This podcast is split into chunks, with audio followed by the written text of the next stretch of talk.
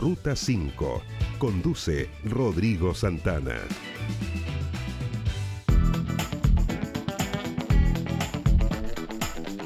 20 minutos faltan ya para las 4 de la tarde. Bastante calorcito hacia esta hora de la tarde, claro, está bastante grato. Eso sí, poca gente, por lo menos en algunas ciudades, así debiera ser y así debiera mantenerse también dentro de los próximos días y semanas. Ojalá que la gente siga quedando en casita, los que pueden y los que no pueden, bueno, lamentablemente, a cuidarse, pero también a protegerse. Estamos en contacto con don Julio Candia, presidente de la Cámara de Comercio, Industria y Turismo de la ciudad de Castro. Bueno, todos sabemos que el turismo, y ya no pasa mucho con el turismo, el comercio está cerrando todos los días a las 5 de la tarde, al menos aquí en la ciudad de Castro. Eh, en otras comunas también han dispuesto algunos horarios, pero por lo menos en Castro hasta las 5 de la tarde. ¿eh? Así que queda poquito para hacer algunas compras. Pero don Julio, a ver, cuéntenos eh, un poquito cómo ha estado la cosa. Me imagino que ustedes también han estado mm, evaluando, digamos, estas medidas, todo ello para hacer frente también eh, a esta pandemia del coronavirus que nos tiene bastante preocupado. Buenas tardes, don Julio, ¿cómo está usted? Gracias por la comunicación. Ya a esta altura del partido solamente comunicando vía telefónica y por supuesto también vía videoconferencia. Así funciona la cosa estos últimos días. Que es lo más recomendable en todo caso. Así es. Así es. Don Julio, le hacía la pregunta, ¿cómo han estado evaluando también estas medidas que se han ido aplicando en la comuna de Castro, cerrar más temprano el comercio? Me imagino que ustedes también van haciendo alguna evaluación día a día, eh, las ventas eh, seguramente han bajado un poco también, en fin, ¿cuál es la evaluación que ustedes hacen como Cámara de Comercio? Bueno, todos los días estamos, estamos evaluando, la Cámara de Comercio todos los días está tomando algunas decisiones junto con su comerciantes, asociados, comercio en general, eh, nosotros mismos como oficina, que atendemos ahí en Blanco 110 segundo piso, ¿no es cierto? Tenemos una atención de, de subdistribuidores de Equifax, DICOM, donde estamos atendiendo desde las 9 y media de la mañana hasta la 1 y media, con horario corrido, ¿no es cierto?, de lunes a viernes, justamente porque vamos día a día evaluando la situación y también, obviamente, hemos considerado bajar nuestro horario de trabajo. Fue lo primero que hicimos y posteriormente, obviamente, también igual en algún momento tomaron alguna consideración los comerciantes con respecto a a lo mejor entrar más temprano y salir más tarde y empezar a adecuar los horarios con sus trabajadores, porque esto tiene que ser de común acuerdo con los trabajadores. eh, eh, así es que en ese sentido sí hemos estado tomando día a día consideración, hemos estado en videoconferencia también con el gobierno regional, ¿no es cierto?, con con el Ceremi de Economía, con eh, Ceremi del Trabajo, eh, la representante del Servicio de Salud. Hemos estado trabajando justamente viendo día a día lo que va a pasar con el comercio, cuáles son las alternativas de trabajo, con los gremios, estamos hablando también de que no se debe cortar la cadena productiva, nos preocupa lo que está pasando en Chacao, eh, porque no hay una no hay algo claro con respecto a, cómo se está llevando a cabo la barrera sanitaria eh, entonces, eh, hay que estar todos los días en comunicación con, lo, con la gente, ¿no es cierto?, de la agricultura, con, con la ganadería, lo, el tema de los lácteos, porque todos esos productos definitivamente vienen vienen de Puerto Montt hacia el norte. No nada, nosotros aquí eh, igual tenemos en algún momento alguna distribuidora de lácteos, pero también igual viene mucha gente de afuera que, que trae otros productos que son necesarios, digamos, para la, para la venta, digamos, de, de cada uno de los comerciantes. Eh, eh, Julio, pero a ver, eh, eso, eso no estaba como claro, ya que, por ejemplo, todo lo que es provisión y que venga del norte no iba a haber problema para cruzar a Chiloé. Pues estaba claro, y está claro no solamente no solamente para nosotros, sino que también para la... Para la comunidad. ¿Aló?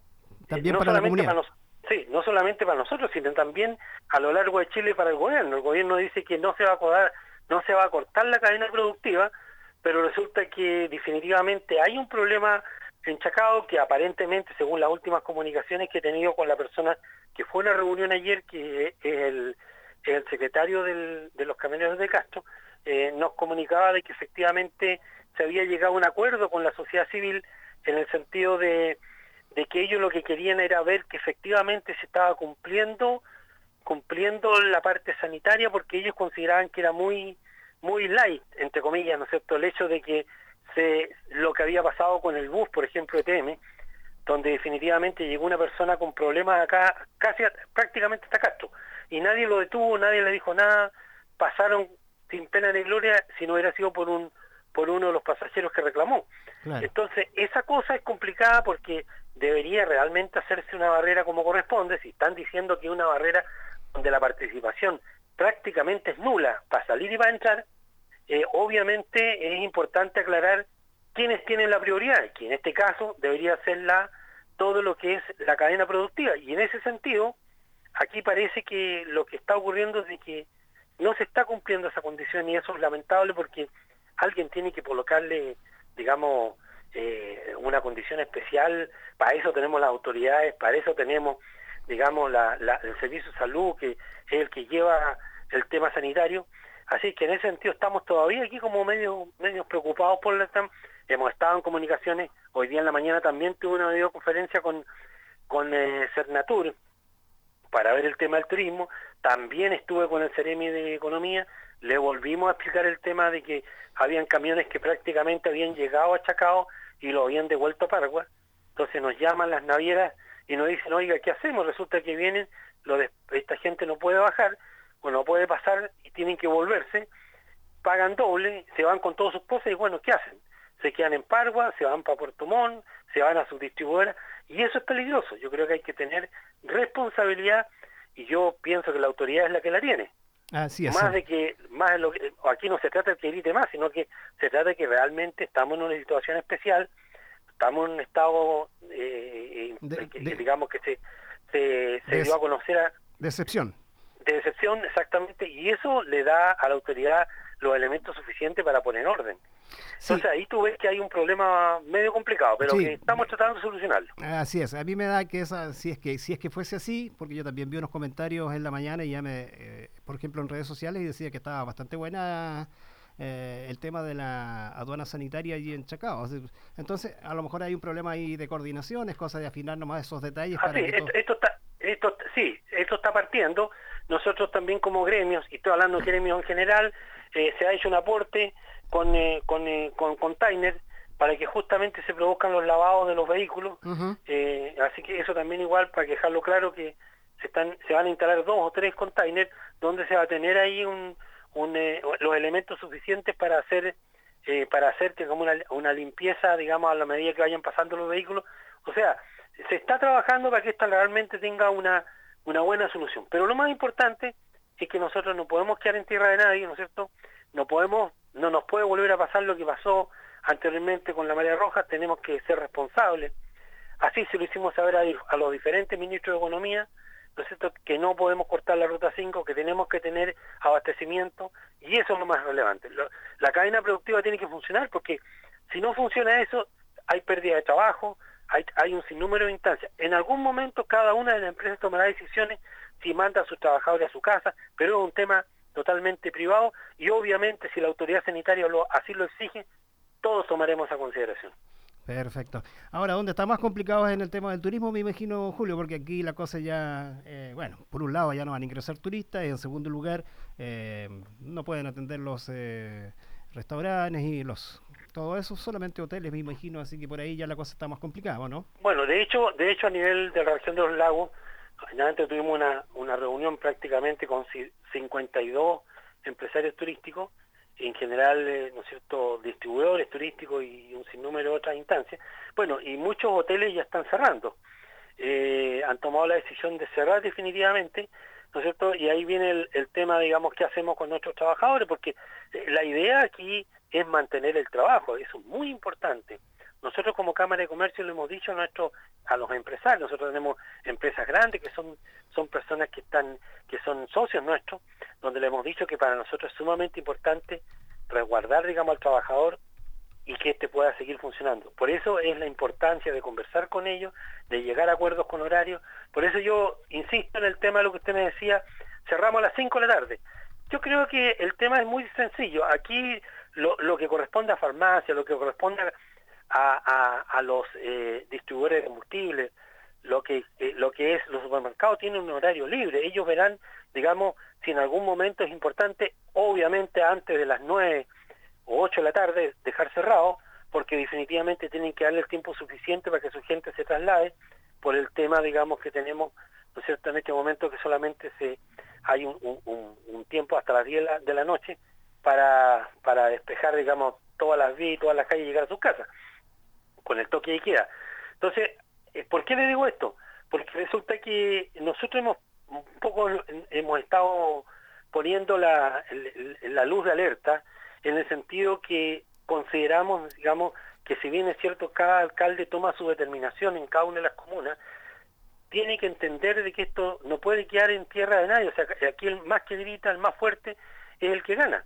Y eso no tiene que ser así, nosotros tenemos que escuchar a la autoridad sanitaria, para eso está el ministro, para eso se le potenció, digamos, para que él tomara esas decisiones, posteriormente a eso, nosotros después de los ministros tenemos, ¿no es cierto?, a la, autoridad, en este caso de, de, las Fuerzas Armadas, ¿no es cierto?, y de orden, que son los que están a cargo de, de cada una de las regiones, así tenemos que seguir, y por supuesto están nuestros alcaldes, nosotros también tenemos que conversar con ellos, tenemos que escuchar, así lo hizo la alcaldesa de, de Providencia cuando conversó, ¿no es cierto?, con, con el, Costanera Center, se juntó con todos los trabajadores, juntó con la gente y finalmente llegó a un acuerdo de cerrarlo. Eso es lo que nosotros estamos haciendo. Nosotros lo que queremos es comunicación y no imposición. Yo creo que en ese aspecto hay que tener cuidado porque en algún momento estos, estas ciudades son muy pequeñas y nos conocemos todos. En algún momento cuando esto termine no vamos a volver a juntar. Vamos a tener que volver a hacer un balance quién lo hizo bien, quién lo hizo mal y quién realmente se dedicó más a hacer demagogia que a hacer las cosas bien. Así es, eh, claro. A esta hora nos informa Julio que, claro, no, están dejando pasar camiones especialmente de la industria salmonera eh, que transportan mitilio. Por ahí se han registrado algunos alegatos. Todo esto es en la ciudad o en la localidad de Chacao. A lo mejor por ahí está un poco, digamos, estas eh, asperezas que están surgiendo y que ponen en, duda, ponen en riesgo, digamos, el poder eh, hacer llegar provisiones también a la provincia de Chiloé. Claro, porque eso lleva con, porque tú no puedes eh, entrar a discriminar, digamos, estamos hablando del transporte en general. Aquí no estamos hablando de buses, no estamos hablando de vehículos personales, no estamos hablando de eso. Eso ya está claro. Ya, pero vuelvo a insistir, quien tiene que colocar el cascabel al gato es la autoridad. Y en este caso, puntualmente, la autoridad sanitaria en conjunto, ¿no es cierto?, con la autoridad que está a cargo en este momento en Chacao, para que la cosa sea lógica, porque si no, vuelvo a insistir, esta cuestión, o sea, en cualquier parte puede pasar, ya nos sucedió a nosotros. Entonces, yo creo que aquí eh, falta un poco de liderazgo y en ese sentido, digamos, para que esto se gane. Pienso yo, lo que usted acaba de decir, que debe ser a lo mejor, porque esto está recién iniciándose, a lo mejor falta un poco de coordinación, Espero que sea así, que sigamos funcionando. Hay un problema serio en los transbordadores, porque los transbordadores llegan con los camiones y el camión no sabe si va a poder salir o no. Entonces es una es un tema de que, ah, no, no, tú no sales. No, el otro, esa situación no lo puede haber una, no lo puede ver alguien particular. Para eso tenemos a la, al, al, a la gente que tiene que estar viendo esta situación de salud, que estamos hablando de salud, no estamos hablando de que yo quiero o no quiero dejar un camión. Así es. Bueno, esperemos que todo esto se vaya arreglando con el transcurso de los minutos y todo vuelva a la tranquilidad y como decía usted, Julio, bueno, ojalá se pueda eh, subsanar ya en las próximas horas. Así es. Bueno, nosotros, como digo, haciendo un balance ahora, pasando a la parte nuestra, haciendo un balance de nuestra comuna, yo creo que la gente ha tomado conciencia, los nuestros nuestros eh, clientes han entendido, digamos, que hay un horario, ¿no es cierto?, que es, es lógico, digamos, dejando de lado lo que yo te acabo de comentar con respecto a, la fórmula de haber hecho un decreto, ¿no es cierto? Em, eh, simplemente nosotros hemos considerado, ya lo habíamos considerado eh, mucho, habíamos tomado la, decisión de, salir antes, algunos a las seis de la tarde, otros a las cinco, otros lo han hecho a las una y media, otros a las cuatro, o sea, toda la gente ha ido buscando alternativas para su gente, para sus trabajadores, que sea lo más cómodo para que no tengan problemas a medida que vaya esto surgiendo y, habiendo más inconvenientes en el tema de salud, obviamente que esto se va a ir achicando. Ya tenemos el caso de los malls, eh, que también se llegó a un acuerdo que no fue un tema, no aquí yo quiero aclarar que no fue un tema por un por un decreto. Aquí lo que se hizo fue llegar a un acuerdo con el ministro de Economía en Santiago, junto con la gente del supermercado y además de eso la Cámara Nacional de Comercio, para eh, eh, dejar, digamos, los malls sin funcionar. Eh, entonces, y, así fue como los malls cerraron. pero se hizo a nivel nacional esto, no es, no una cosa solamente de Castro. Y bueno, y después apareció esta nueva normativa que era que cerraran los, los restaurantes, ¿no es cierto? Aquellos que, los restaurantes, ojo, ¿ah? los que venden comida pueden seguir funcionando, lo que pasa es que no puede comer la persona adentro, pueden entregar la comida para que se la lleven.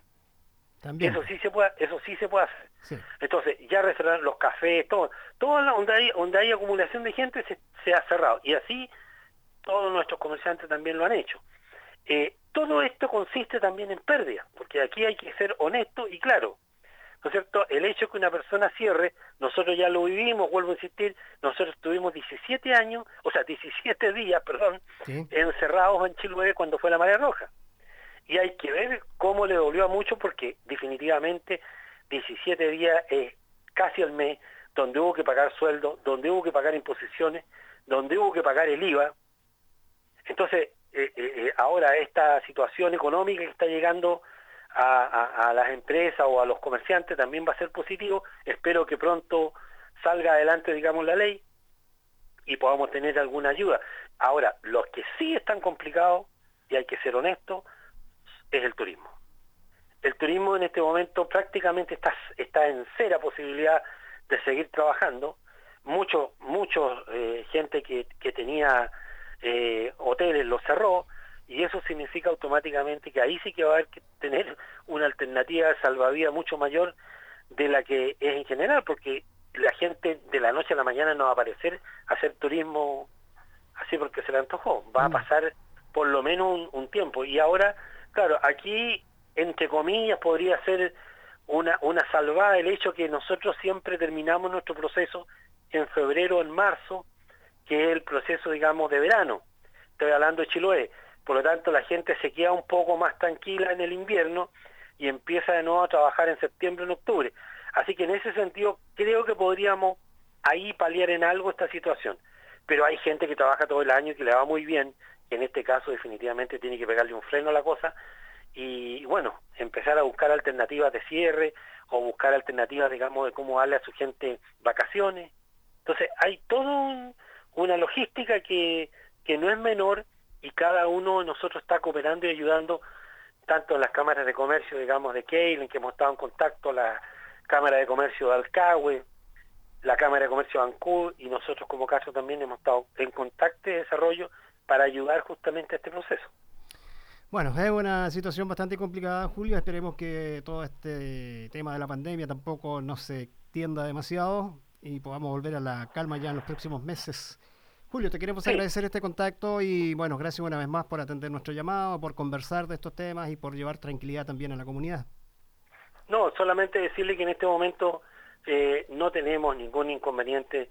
Nosotros, eh, los, supermercados tienen sus cosas, digamos, en general. Por ahí también hacíamos mención en la mañana de que había un supermercado, que es el supermercado talcahuano, que ha tomado la decisión de darle a todos sus trabajadores esto, eh, vacaciones, el mercado fue cerrado, pero sí conversé con el dueño para ver el tema, digamos, la contingencia en un caso que tuviéramos algún inconveniente de requerir, ¿no es cierto?, la mercadería que está ahí, él está a disposición, digamos, en que en algún momento se guarde. ¿Y por qué llegan estas condiciones? Porque seguramente él llegó a acuerdo con sus trabajadores y sus trabajadores consideraron que era el mejor momento, ¿no es cierto?, y de común acuerdo lo hicieron. Entonces, en ese sentido también hay que, hay que dejar en claro que el hecho de que este supermercado no esté cerrado, esté cerrado no significa que los otros comercios estén cerrados. Hay mucho comercio pequeño, como decían delante, que necesita esta oportunidad, digamos, de poder vender sus productos, que están cerca de las casas, no hay para qué venir al centro. Entonces eso también igual es una ayuda. Así que fijémonos en el pequeño comerciante que en este momento lo está esperando porque también siempre están bien abastecidos.